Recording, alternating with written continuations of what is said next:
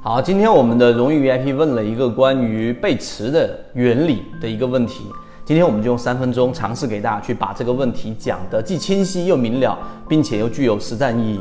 首先，第一个啊，我们要了解背驰的这个最本质的原理，你不用去理解那一些很这个难理解的这些名词，你只需要先想象一个钟摆，一直给大家讲，其实交易到最后，它一定是要去借鉴于钟摆的一个理论。钟摆呢，它在最两侧的时候，它会停止，瞬时的停止。这个停止呢，实际上是各方的重力也好，然后呢各个力的一个平衡。但是当它下不断的下坠的过程当中，它的整个加速度是不断增加，一直到中轴的位置。这个时候呢，就是一个加速度最大的时候，也就是力度最大的时候。它不断的由平衡到打破平衡这一个过程的两个状态在进行切换，这是第一点我们要去理解的。当你理解这一点之后，还没有到最本质的，这是最表面的。再往下，我们用了 MACD，用了缠论给大家讲第一类型买点跟第二类型买点。然后呢，这一个它是原理，就是借鉴于我们所说的这一个呃这个背驰。那背驰怎么去理解呢？首先，MACD 的这个原理你要知道是十二日均线跟二十六日均线的差值，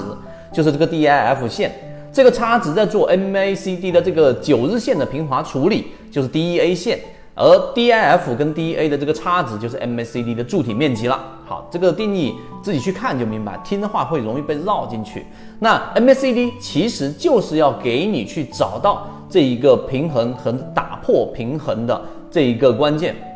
所以，当一个股价如果出现了快速的下跌，这个下跌的过程当中，就像是一个我们说的球体从原来的中枢啊，中枢这个过程，你可以把它理解为平衡的过程。因为这个时候多方的力量和空方的力量达到了一种均衡，所以既没有上涨也没有下跌，于是形成了我们所说的中枢。这一点要明白。好，当中枢明白之后，由于其他的原因，可能是因为市场利空，可能是因为跌破某个均线，可能是资金的往下砸等等都有可能。然后一旦出现快速的下跌，这里面一定要给大家敲黑板，是快速的下跌，它不叫背离，它叫背驰啊。驰的话呢，就是快速的离开。所以这一点一定要明白。好，当这个过程当中平衡一旦被打破了，这个平衡被打破了，进入到了这一个加速的过程。这个加速的过程呢，其实它就分为我们看到的表象，就表象看到它的下跌，有时候是跌七个点，有时候是跌八个点，有时候是跌两个点，有时候是跌一个点，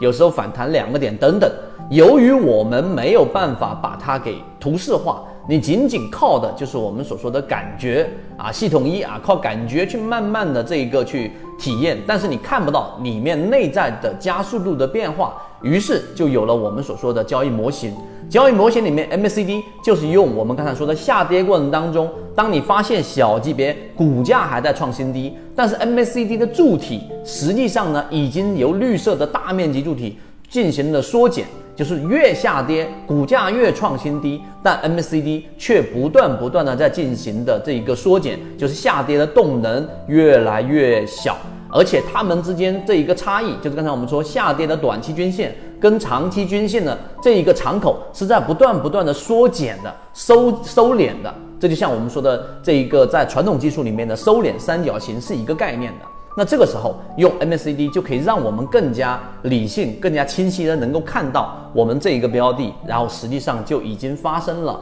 空方力量的衰竭，甚至出现了背驰，于是就出现了我们所说的第一类型买点。那你用这一个我讲的这么简易的这个模型去套用，你会发现我们在讲的模型虽然简单，但它有效。为什么呢？你看我们金鱼报所提到的弗莱特今天又在持续的上涨，我们找的都是这一种由原来的平衡到打破平衡，然后再进入到一个平衡。哎，为什么说我说再进入到一个平衡呢？因为当它打到出现第一类型买点。当它打到出现背驰的时候，这个时候其实又是另外一个平衡。为什么呢？因为前面那些恐慌的筹码其实已经大部分都已经抛售完毕了，而下面看多的资金呢，实际上也已经承接了很多的筹码了。当大家的这一个力量都已经达到一种平衡的时候，这是另外一个平衡。这个平衡就是我们说的第一类型买点。你沿用这个思路去想一想，第二类型买点其实也是一样的，第三类型买点也是一样的。所以，包括我们说的散户割肉模型，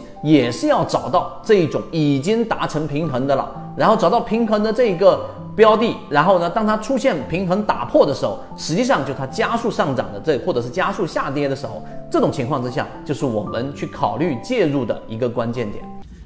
我们现在正在讲解实战系统专栏，完整版呢有视频，非常详细的讲解和详细的图文讲解，